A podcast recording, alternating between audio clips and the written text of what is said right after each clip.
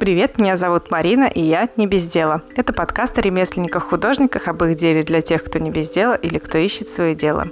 Спасибо всем, кто делится подкастом в соцсетях, кто оставляет отзывы. Если вы все еще это не сделали, то самое время сделать. Это очень приятно, это мотивирует меня продолжать и не останавливаться. Добавляйтесь также в чат слушателей подкаста в Телеграме. Ссылка есть в описании выпуска и в описании подкаста. Если вы хотите поддержать проект, можете купить открытку у меня на сайте, ссылка тоже есть в описании. Или можете подписаться на Patreon, получать какие-то ништяки за то, что вы подписались, доступ к бонусным материалам и ранний доступ к эпизодам. Спасибо всем патронам за поддержку, особенно Олегу и Анжеле. И да, у меня важное объявление. Уже вот-вот будет запущен подкаст «Отвяжные». Это подкаст о вязании, только о вязании. Мы будем вести его вместе с Оксаной Warm Engineer. Вы можете его послушать уже, скорее всего, я думаю, к моменту, когда выйдет этот выпуск, подкаст «Отвяжный» уже будет запущен. Так что, если вы вяжете, если вы любите вязание, то это подкаст, который вам стоит тоже послушать. Сегодня мы разговариваем с Катей Обламской. Катя из Москвы. Она ткач и делает гобелены на рыболовных сетях. Вот такая странная штука. Катя, привет. Привет, Марин. Расскажи, пожалуйста, о своем проекте. И как вообще ты догадалась сделать гобелены на рыболовных сетях? Этот проект называется «Зеленая основа». Основа – это такое очень емкое слово. Оно означает и сущность, да, и основание каких-то вещей, основание творчества. Ну и, собственно, продольные нити на ткачестве, на гобелене. Мой проект э, о современном ткачестве, и мне нравится использовать нетрадиционные материалы, а создавать необычные фактуры. Я тку не только рыболовными сетями, там я еще использую лески, фольгу, проволоки. В общем, все, что можно просунуть между нитями основы, я это делаю. Мне просто интересно именно необычные, нестандартные текстуры, фактуры, которые я вижу в природе и хочу передать их э, на своих гобеленах, потому что ткать традиционным ткачеством, шерстью или хлопком, мне кажется, уже немножко скучно. А проект э, на рыболовных сетях — это такие круглые пано, это не совсем ткачество, это текстильное пано, из-за основы взято не вертикальные нити джута, как обычно я делаю, а обычные рыболовные сети которые я нашла в гараже в дедушке. Я так понимаю, что ты потом уже стала покупать их. Да, я очень много скупаю сетей эм, на рынке, я просто их покупаю метрами, эти сети. У меня их очень много дома, они разных цветов, разных фактур, разных э, размеров. Э, квадратики сетей, они есть большие, есть маленькие. Они мне все очень нравятся. Они сами по себе очень красивые. Их даже не нужно никак э, красить там или как-то их обрабатывать. Они сами по себе уже прекрасны. Неожиданно. Угу. И фольга это, это тоже прям так необычно. Это не совсем обычная фольга, которая заворачивают шоколадки. Это немножко другая фольга. Она более прочная, она не рассыпется в готовом изделии. Просто такая необычная бумага с блеском металлической фольги. Я ее режу на длинные полоски и тоже вставляю между нитями основы для такого эффекта, как будто бы это солнечные блики на воде или что-то такое. Это почти как дождик они, то есть штуки? Получается, да. Ну, я, они потолще, я режу их более толстыми полосками, чтобы они такими настилами получались на гобелене. Ну да, это похоже на дождик, похоже. Да. Не пробовала также использовать э, пакеты, то есть это попахивает уже ресайклингом? Мне не очень нравится фактура, которую они дают, но, в принципе, да, я пробовала. Я пробовала мочалки резать. В общем, все, что можно сделать утком для ткачества, я стараюсь сделать. Ого. Я не могу сказать, что это прям э, конкретно только моя идея ткать нестандартными материалами. А у нас был предмет в Строгановке, я училась в художественной академии имени Строганова, и у нас на четвертом курсе был такой предмет ткачество нестандартными материалами. И вот тогда еще я придумала эту фактуру из золотой фольги и фактуру из э, хвостиков полипропиленовой сетки. То есть я тоже режу на такие маленькие кусочки и вставляю, чтобы получились такие хвостики. То есть это такая давнишняя моя фактура, и э, ну, она всем тогда уже понравилась, и преподаватели сказали, да, это классно, давай, это будет твоя фишка, используй это в дипломном проекте. В общем, это такая давнишняя история. с этими фактурами. Ты, получается, после учебы продолжила заниматься, быть художником, да. и у тебя это получилось. Ну, почти. Я стараюсь, чтобы это получилось. Но да, вообще я э, работаю по профессии, как это ни странно сейчас звучит. Ну да, это у меня написано в дипломе художник по текстилю. Собственно, этим я и занимаюсь. Как так получилось, что у тебя получается быть художником? Ну, то есть я знаю, что очень частая проблема художников, да и вообще, в принципе, специалистов после выпуска из института, что учат делу, но не учат, как на этом зарабатывать. Вот как ты научилась на этом зарабатывать? И научилась ли? Мне кажется, у художников очень такая очень частая история. А, есть заказ, все отлично, нет заказа, все грустно. То есть это какой-то не, не ровный процесс, а волнообразный. И ну, когда у меня нет заказа, я делаю проекты для выставок, чтобы участвовать в выставке, потому что я состою в Московском союзе художников, и нужно иногда это звание как-то подтверждать. Иногда я делаю какие-то маленькие проекты, чтобы они были более доступны к приобретению такие вот маленькие мини-гобелены я делаю. А, иногда я делаю большие работы на заказ, и это моя любимая часть работы, когда есть э, что-то большое, и можно полностью посвятить себя этому проекту и не думать о продвижении, раскрутке магазина, наполнении товаров на эти, в общем, всей этой э, сложной для художников работы. А гобелены пользуются больше популярностью на зарубежном рынке или в России тоже? В основном на зарубежном рынке, да. Но это тоже нужно развивать именно это направление. Нужно писать посты на английском, нужно выкладывать работы на сайт Etsy. Но вот последний большой заказ, который я делала в этом году, это был большой гобелен 160 а, на 240 сантиметров. Да, я делала его в загородный дом а, под Питером. И мне еще очень нравится создавать работы для конкретного интерьера, потому что это прям то, чему нас учили 6 лет в Строгановке, работать с интерьерами и создавать проекты, которые ну, идеально вписываются именно в это пространство. И иногда, да, приходится жертвовать какими-то своими, может быть, идеями. Мне хочется запихнуть рыбацкие сети, канаты, побольше там каких-нибудь диких фактур. А я вижу, что интерьер э, в таком классическом стиле выдержан или наоборот там ультрасовременном, таком всем лаконичном. И тогда я думаю, ну ничего, я соткую гладкий гобелен, я это умею. Могу и так. Да, иногда приходится, правда, сдерживать, потому что не все готовы повесить в себя гобелен на 3 квадратных метра, что там свисали рыбацкие сети, или там золотая фольга блестела.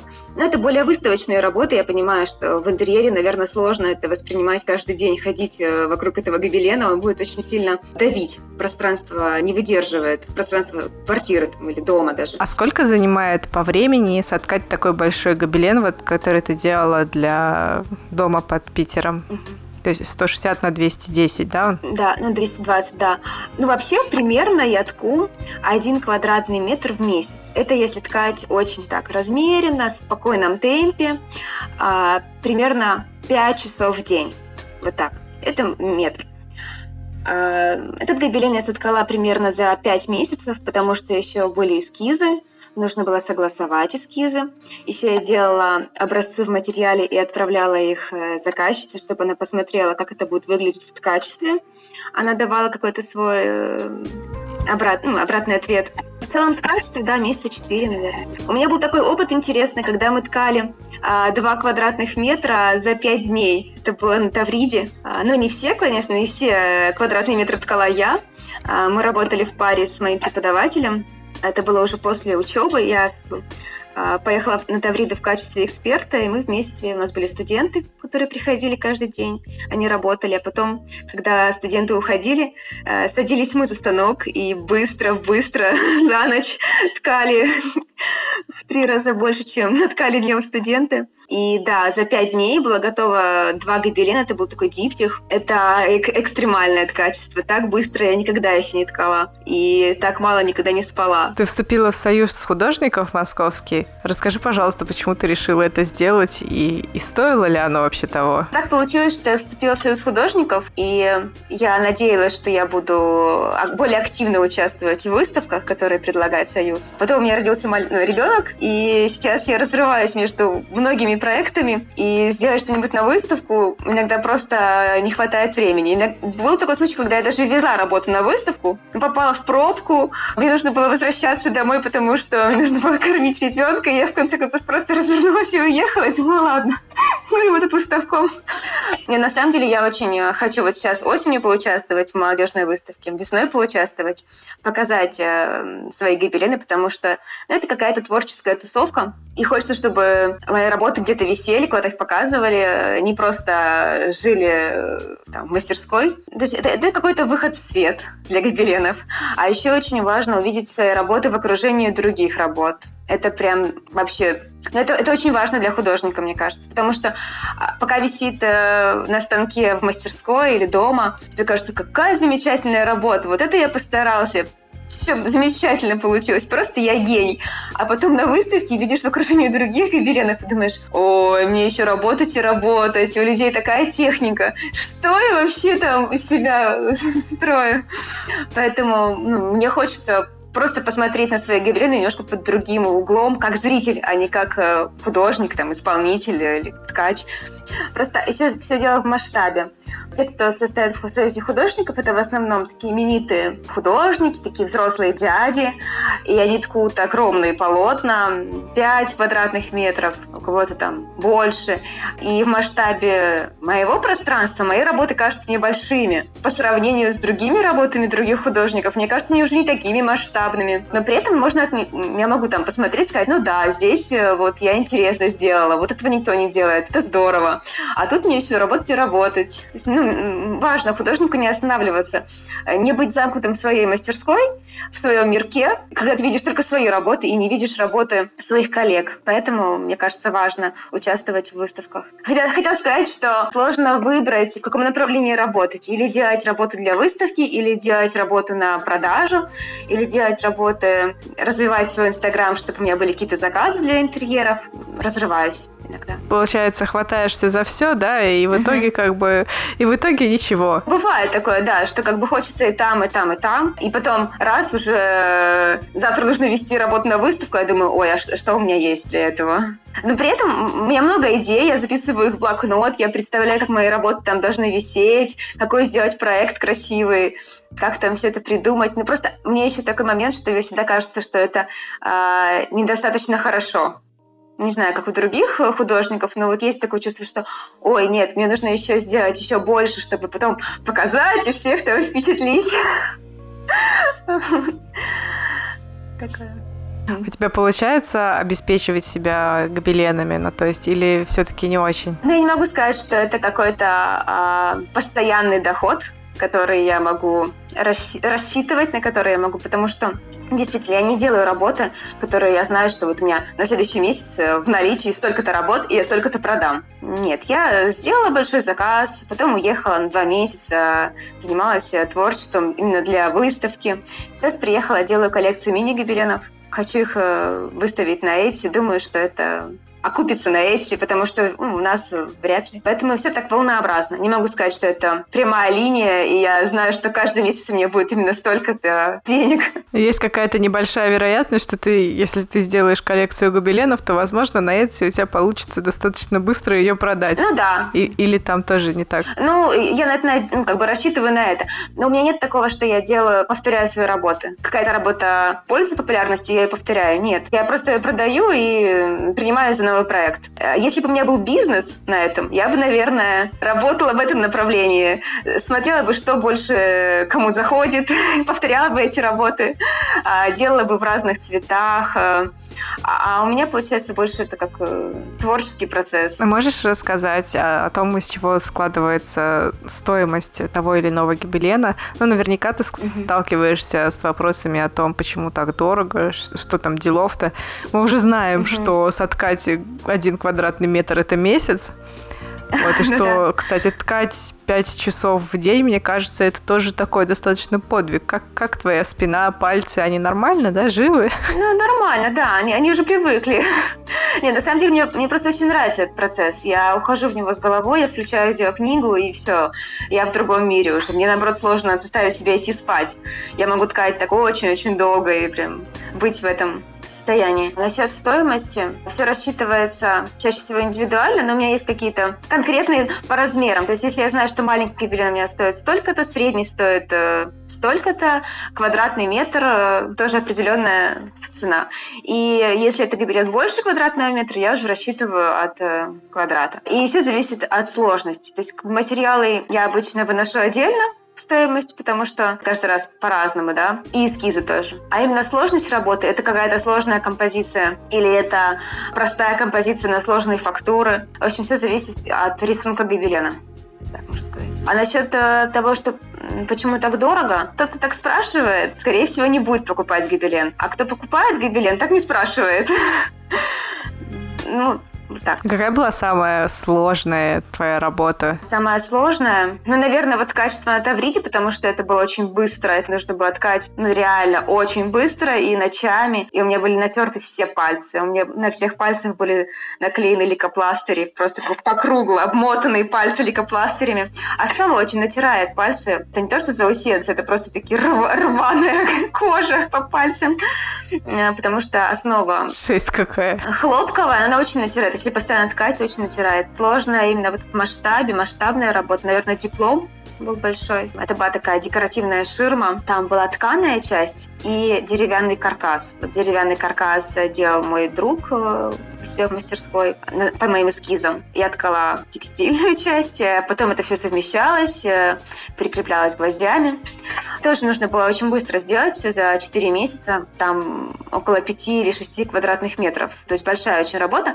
А в проекте их было очень много, этих ширм. Это были такие легкие перегородки для ресторана. В материале я делала три створки потому что как больше не успеть. И тоже я там использовала свои фактурки, лески, фольгу, всякие пушистики, хвостики. И там была такая идея, что какие-то части оставались полностью пустыми, без качества, Какие-то части были полупрозрачные, а низ ширмы был темный. То есть там было именно от качества. А ты когда ткешь что-то абстрактное, ты делаешь какие-то эскизы, подкладываешь или вот прям вот как? Да, я, я конечно, делаю эскизы, я э, делаю много эскизов. Если это работа для заказчика, то я делаю прям такой идеальный, доскональный эскиз. Недавно я выложила эскиз в Инстаграм, такой эскиз, который я прислала заказчику итоговый эскиз на утверждение. Половина людей в комментариях написала, это эскиз, мы думали, это гобелен, это фотография гобелена. Я говорю, нет, это эскиз в фотошопе, потому что мне хочется, чтобы человек, который заказывает гобелен, чтобы он увидел так, как он будет, ничего не представляя, потому что часто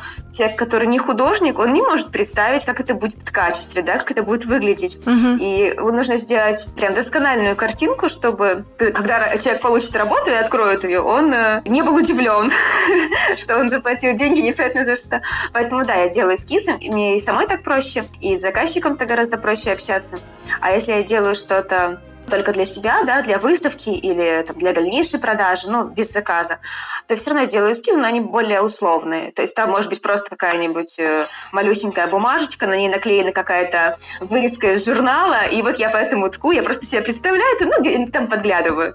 Поэтому, ну, это разные немножко истории, смотря для чего я делаю. Еще я делаю картон, это такой эскиз натуральной величину, он подкладывается под основу, и он помогает, э, ну, ткать по линиям, как вышивки канва, да, вот рисунок. Да-да-да. У тебя есть моменты, когда ты думаешь, что блин, зачем я занимаюсь качеством, может быть, нужно было пойти во что-то другое.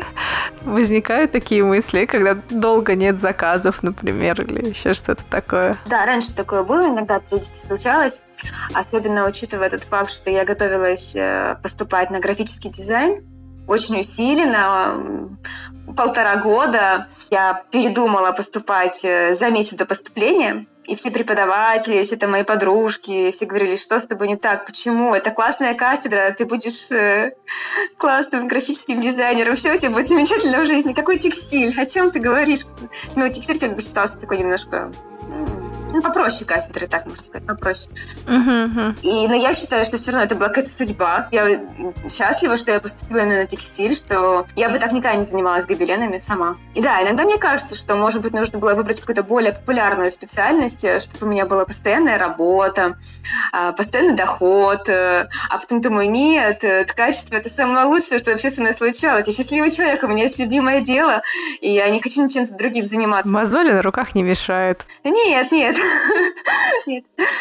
Ну, мне кажется, просто очень здорово найти э, то, чем, э, от чего горят глаза, чем хочется заниматься даже после трудного, тяжелого дня. Хочется поскорее э, сесть за раму и отдохнуть морально как-то. Даже не то, что физически, морально это отдых. Это очень такое медитативное занятие, оно очень расслабляет в чем-то. Спина устает, а мысли расслабляются. Как-то сложно описать, но это так. Как ты поняла, что нужно идти на текстильный, диз... на текстильный дизайн?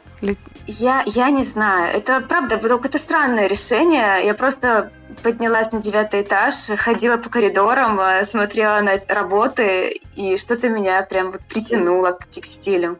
При этом э, я смотрела на гобелены, и мне не нравились. Я думала, нет, ну только не гобелен. Текстиль, ладно, еще да, можно делать ткани, дизайн, можно там валять из шерсти красивые работы, они такие очень мягкие, получаются такие живописные. Ну не гобелены, ну не гобелены, а потом э, и гобелены затянули. Мне кажется, там же гобелены, они все-таки более а, традиционные, да. не современные. Ну, то есть они как бы реально стрёмные. Даже да. так вот я бы... Я не хочу это говорить, просто это правда. Ну да, они очень традиционные, они очень скучные, они очень а, правильные в том плане, что а, на первом курсе мы ткали фрагмент шпалеры средневековой. Там нужно ткать тонюсенькими ниточками хлопка на основе... Ну, сейчас, например, я тку, у меня три нити основы на сантиметр. Это нормальная плотность, это хорошая плотность. Обычно я вижу у людей там одна нитка на сантиметр, кто занимается. А средневековые шпалеры это 6 нитей на сантиметр. То есть там вообще э, очень-очень плотное качество, очень тонкое, очень ну, такое занудное, скучное и очень тяжелое. Поэтому я думала, ну только не гобелен, ну что угодно, но не гобелен. А потом, когда я увидела, что гобелены могут быть другими, и что можно использовать какие-то классные материалы, которые создают интересные фактуры, тогда уже меня затянула эта тема. Блин, ну это классно. У тебя даже глаза, мне кажется, горят, когда ты об этом рассказываешь. Хорошо, спасибо. Расскажи, пожалуйста, о нескольких локальных проектах, которые тебе нравятся или которые хочешь поддержать. Я хотела бы рассказать о ребятах Наде и Игоре. А, Надя, она ювелир, она делает очень красивые украшения, а Игорь, он занимается керамикой. И вот ребята, у них есть своя мастерская, они живут э, в Крыму, и они очень интересные сами по себе личности, и у них интересные проекты, совершенно разные. Он один называется The Pelagant, а Игорь Клариус керамика, Клариус фарфор. Я потом могу тебе скинуть ссылки. Угу. На них просто очень красивые профили, просто приятно смотреть, и очень интересно они рассказывают о своем деле. А Игорь, он вообще какой-то волшебник, он, мне кажется, алхимик, который придумывает сам глазури, очень-очень много экспериментирует, э, сам э, копает глину, в общем, читает какие-то древние китайские книги про керамику. Мне кажется, это будет интересно о нем послушать. О, неожиданно, что даже глазурь сам делает. Да, да, он сам, он сам делает глазурь, он э, сам собрал печку, он обжигает у себя в мастерской, в собственной печи. И он рассказывает об этом, у него, правда, горят глаза, и периодически, когда он мне говорит, про эти глазури и про керамику я половину не понимаю, потому что это очень сложно технически, но о том, как человеку это нравится, а, можно много почерпнуть от его энергии. О ком еще? Ой, на самом деле я просто очень люблю керамику ручной работы. Мне еще очень нравится керамика Мирт. Там такие классные драконьи чашки. Виктория делает. А, Юля, вот северная керамика еще мне тоже очень нравится. Ее она очень красиво рисует э, можно сказать, иллюстрации на чашках, вот так я бы сказала. Это не просто э, вот, глазури, да, на керамике, это просто вот рисунки. И мне очень нравится. И у нее есть какой-то прям свой стиль авторский. Спасибо большое тебе за твой рассказ, за твои гобелены крутые. Тебе спасибо, Марин. Очень приятно. Спасибо за возможность рассказать о себе. Спасибо, что согласилась поучаствовать. Так вот сразу, быстро, легко. Я обожаю, когда вот так вот все. Да, конечно, давай. Я надеюсь, все получится. Спасибо. Спасибо большое тебе. Спасибо за то, что рассказала. Ссылку на Катю я оставлю в описании подкаста. Ссылку на ребята, которых рассказала Катя, тоже оставлю. Спасибо, что дослушали подкаст до конца. Добавляйтесь в чат, делитесь подкастом, любите свое дело и не бездельничайте. Пока. Пока, спасибо тебе.